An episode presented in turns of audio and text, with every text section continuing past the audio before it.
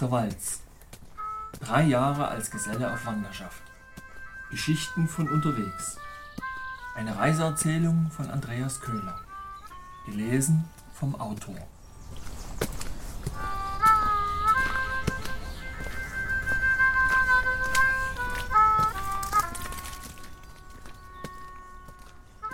Zweiundzwanzigstes Kapitel 4. Juli 1996 Abgelaufen Synchron mit dem buchstäblichen Erscheinen der Morgensonne. Um 5 Uhr stiegen auch wir aus unseren Schlafsäcken und von den Parkbänken auf, was jedoch ganz und gar ohne Zusammenhang war. Die bedächtig über uns aufziehende Dämmerung hatte unser beider Geister bereits sanft aus unserem kurzen Schlaf gelockt, doch tatsächlich waren es die frischen Tropfen des einsetzenden Regens, die uns motivierten, unser hartes Nachtlager zügig zu verlassen und alles zusammenzuraffen, was möglichst trocken bleiben sollte – einen regennassen Schlafsack beispielsweise brauchten wir schließlich so dringend wie etwa eine dritte Schulter.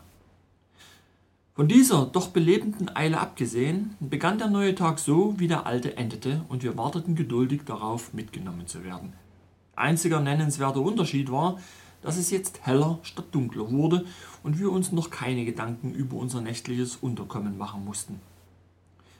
Erst gut anderthalb Stunden später fand die etwas langweilige Warterei ihr glückliches Ende und wir kamen bis Ciesa, zur nächsten Raststätte. Und dort wurde unsere Reisegeschwindigkeit abermals bis zum Stillstand abgebremst, weswegen wir nun einen Weg zur Landstraße suchten, diesen auch fanden und damit unser weiteres Vorankommen wieder in die eigenen Hände bzw. vielmehr Beine nahmen. Bei genauer Betrachtung hatten wir allerdings keinen Grund zur Eile. Zwar wollte ich zwei Tage später in Stralsund meinen jüngeren Bruder Steffen und meine Freunde von zu Hause treffen, doch übertrieben schnell mussten wir deswegen nicht reisen. Immerhin war es auch gerade erst halb acht am Morgen. Der Tag war somit noch lang genug, es konnte noch vieles passieren und um über Erreichtes und Geschaffenes zu reden, sollte man sich ohnehin besser und frühestens am Abend die Zeit nehmen. Jedoch auf der umzäunten Autobahnraste allein auf eine Verbesserung unserer Situation zu hoffen, ohne selbst etwas zu tun oder tun zu können, war auf Dauer wahrlich zermürbend. Die Aussicht, per Pedes auf der Landstraße überhaupt etwas vorwärts zu kommen, war insofern allemal eine gute Alternative. Zudem konnten wir auf die Weise auch der Zermürbung ein frühes Ende setzen und einer eventuell einsetzenden Frustration zuvorkommen. Unsere Initiative wurde rasch belohnt, wenn man so will. Ein freundlicher Autofahrer nahm uns mit und brachte uns fort von der Ost-West-Autobahn A2 weiter nach Norden, was uns sehr recht und willkommen war. Wenig später standen wir vorm Rathaus zu Stendal und bevor wir hineingingen, um den dortigen Bürgermeister zu grüßen und einen schönen Stempel in unser Wanderbuch zu erbitten, bestaunte ich den in Stein gehauenen Roland, der auf einem Sockel und eben vor dem Rathaus stillstand. Das ist derselbe Roland wie unser Namens- und Schutzpatron in Bremen, erklärte mir Christian. Rolande findest du in allen möglichen Städten und auch nicht nur in Deutschland. Aber der größte ist, glaube ich, der in Bremen. Als Rolandsbruder musst du den unbedingt einmal besuchen. Ja, mache ich auf jeden Fall noch. Ist doch klar. Nur halt jetzt nicht so schnell, antwortete ich, verschmitzt lächelnd. Wir blieben auf der Landstraße, abwechselnd per Pedis und per Anhalter, wenngleich wir rein zeitlich betrachtet deutlich mehr liefen als fuhren. So kamen wir Stück für Stück über Wittenberge nach Goldberg, weiter nach Perleberg und später nach Parchim. Die Ortsnamen waren mir nahezu ausnahmslos bekannt. Teils aus alten Geschichten, die in der Region spielten, teils aus DEFA-Kinderfilmen, die von Ferienabenteuern erzählten, teils aber auch von meinen eigenen Ferienlageraufenthalten. In allen Sommerferien meiner Schulzeit, die damals ganze zwei Monate dauerten, konnte ich wenigstens einmal in ein Ferienlager fahren. Und in aller Regel war dies irgendwo im seenreichen Norden der damaligen DDR. Selbst das Erscheinungsbild der Orte erinnerte mich ganz und gar an meine Erlebnisse in dieser Zeit und eben an diverse Filme. Vom mit der Wende eingeleiteten und vielbesagten wirtschaftlichen Aufschwung war nur sehr wenig zu sehen.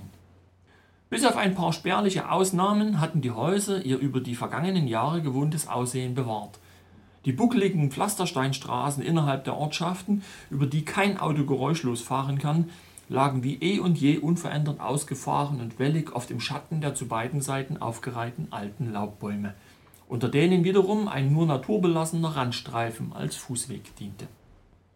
Alles und jedes atmete noch das vertraute Flair der vergangenen Republik und in Verbindung mit der Jahreszeit, dem strahlend blauen Himmel und dem insgesamt sehr schönen Wetter kam in mir auch so etwas wie Ferienlagerstimmung auf.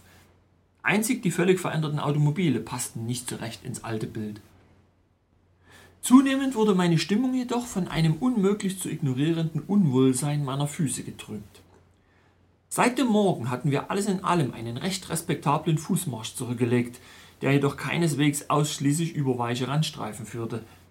Meinen Füßen war es seit meiner Zeit bei der Bundeswehr ungewohnt, mich derartig weite Strecken zu tragen, noch dazu mit Gepäck.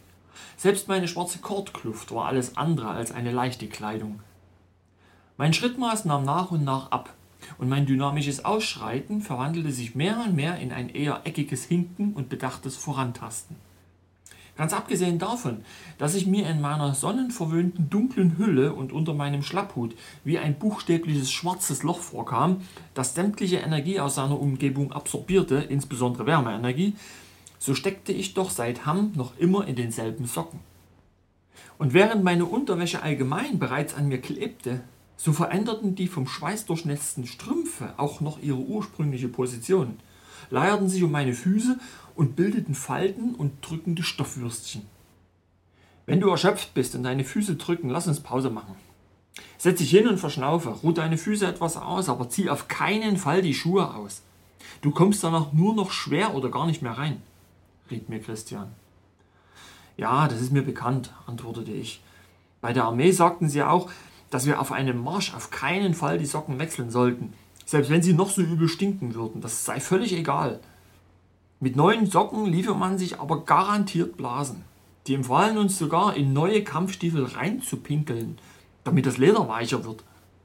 Aber weißt du, Chris, die Tipps in allen Ehren. Mir tun die Füße aber ganz furchtbar weh. Ich kann auch nicht sagen, ob ich mir Blasen gerieben habe. Die Füße brennen regelrecht und ich weiß fast nicht mehr, wie ich noch laufen soll. Es ist einfach nur richtig übel Aua. Na gut, meint er, dann lass uns einfach langsamer laufen und mehr auf weichem Untergrund. Und dann schauen wir, dass wir möglichst bald irgendwo eine Unterkunft finden und Platte reisen können für die Nacht. Schließlich hatten wir bereits Güstrow zur Gänze durchquert und befanden uns am Stadtrand auf dem Weg in Richtung Teterow. Christian mit seiner Melone auf dem Kopf lief offensichtlich locker entspannt einige Meter vor mir her, während ich nur noch humpelte und kaum noch recht wusste, wie ich meine Füße setzen sollte. Selbst der weiche Boden brachte keinerlei nennenswerte Linderung. Auf einem kleinen Findling am Straßenrand setzte ich mich schließlich kurzerhand hin. Rief Chris kurz hinterher, dass ich nicht mehr könne und er bitte warten möge, legte Charlie und Stenz ins Gras und meinen linken Fuß auf mein rechtes Knie und begann, entgegen allen gut gemeinten Ratschlägen und alten Weisheiten, meine schmerzenden Füße aus meinen Schuhen und Strümpfen zu schälen. Christian war für einen Moment versucht, mich von meinem Vorhaben abzuhalten und begann abermals einen guten Rat zu formulieren, als ich bereits die Socke behutsam abstreifte und urplötzlich ein höchst entsetztes Ach du Scheiße, was ist denn das?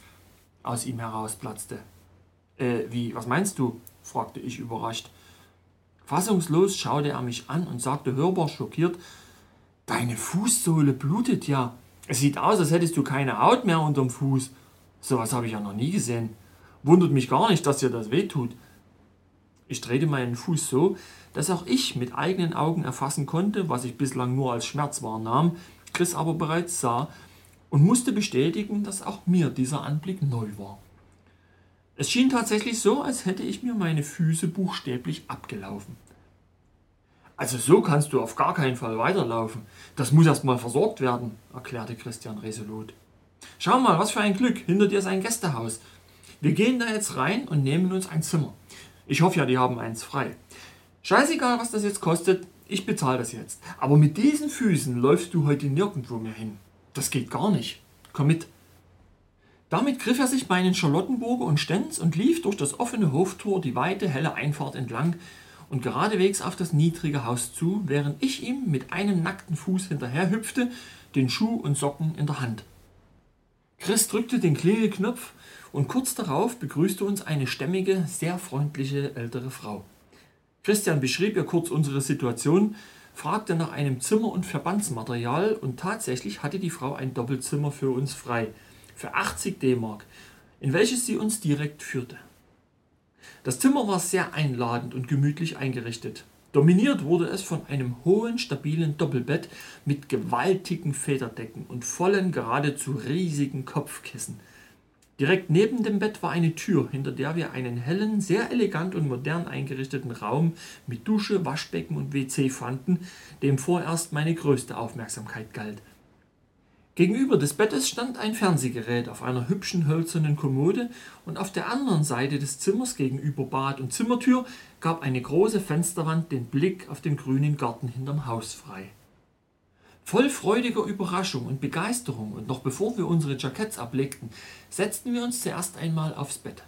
Die Matratze war faszinierend dick, zauberhaft weich und mit wohltuend kühlem Leinen bespannt.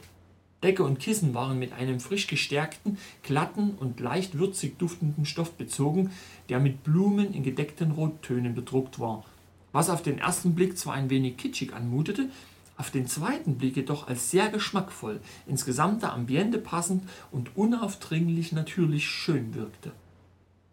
Augenblicklich hatte ich das Gefühl, mit dem Bett zu verschmelzen.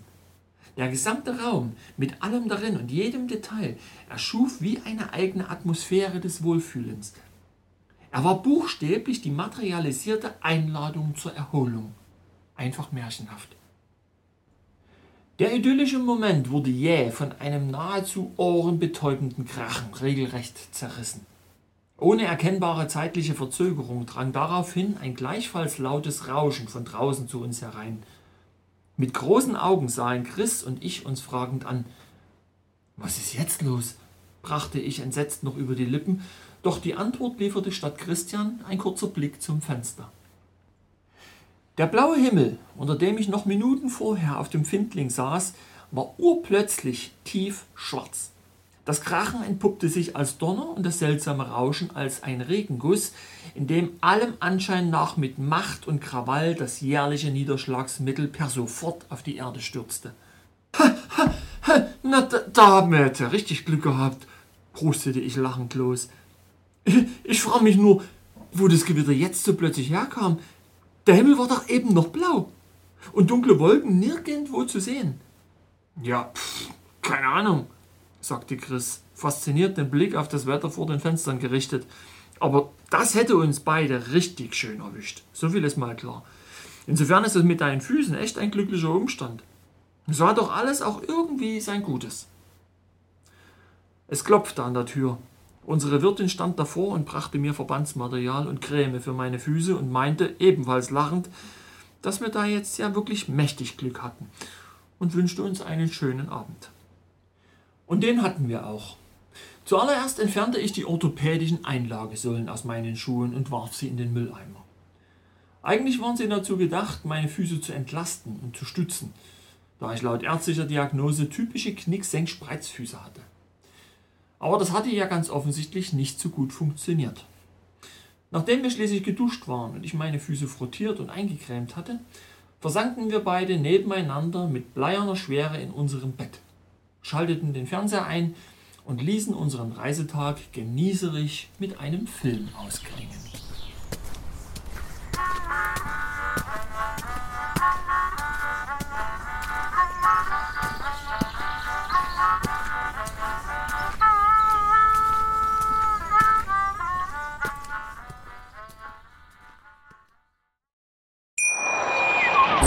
Schatz, ich bin neu verliebt. Was? Drüben. Das ist er. Aber das ist ein Auto. Ja, eben. Mit ihm habe ich alles richtig gemacht. Wunschauto einfach kaufen, verkaufen oder leasen. Bei Autoscout24. Alles richtig gemacht.